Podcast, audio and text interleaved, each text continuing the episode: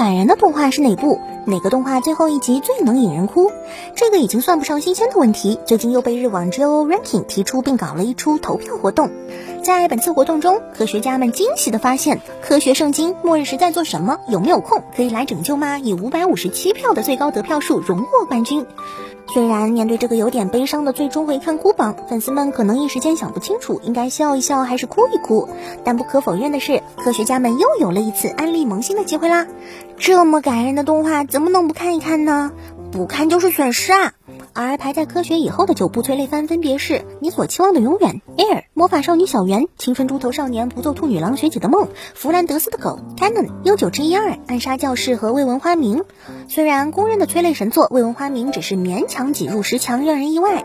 不过总票数四千来票的单选题，应该也代表了相当一部分的民意吧。反正不论怎么说，科学家们是肯定会支持科朵莉的。我们也希望萌新们借由这次机会来认识一下这只独自完成红蓝配的萌妹子吧。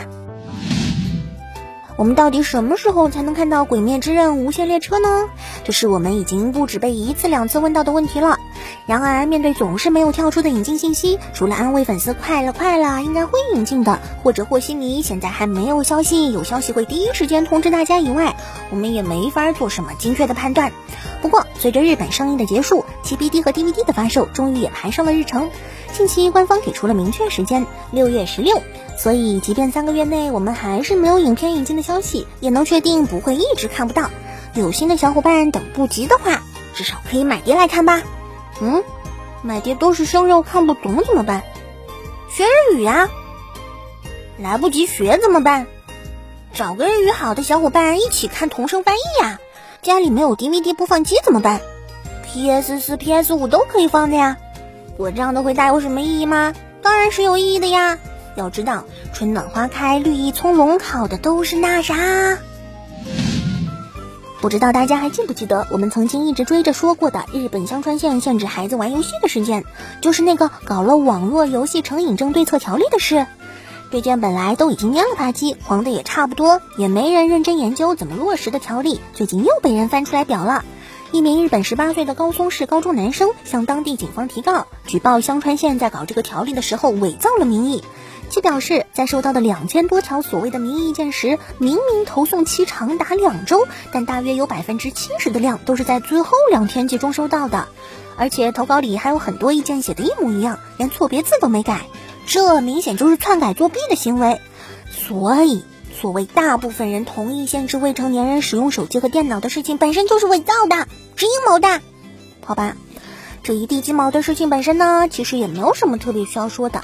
只是我个人觉得，其实这个事件要是画成漫画的话，肯定比《博人传》热血呢。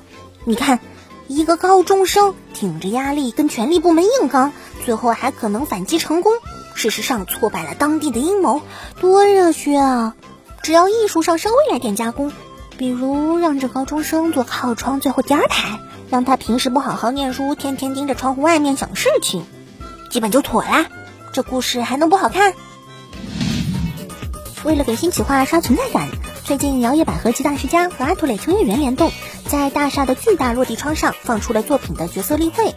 而看到自己喜欢的作品有了这新活动，不少粉丝也是兴奋的跑去拍照，并在推特上放图。而摇曳百合的官方就是顶着第一女主阿卡琳头像的那位，却发现了各种迫害现场。几个拍照的都故意找了一个灯柱挡住阿卡琳的角度拍，结果其他的妹子一个个都露脸了，只有第一女主阿卡琳酱惨遭除名。官网官推连转三次，发出了灵魂的拷问：哪个了难得？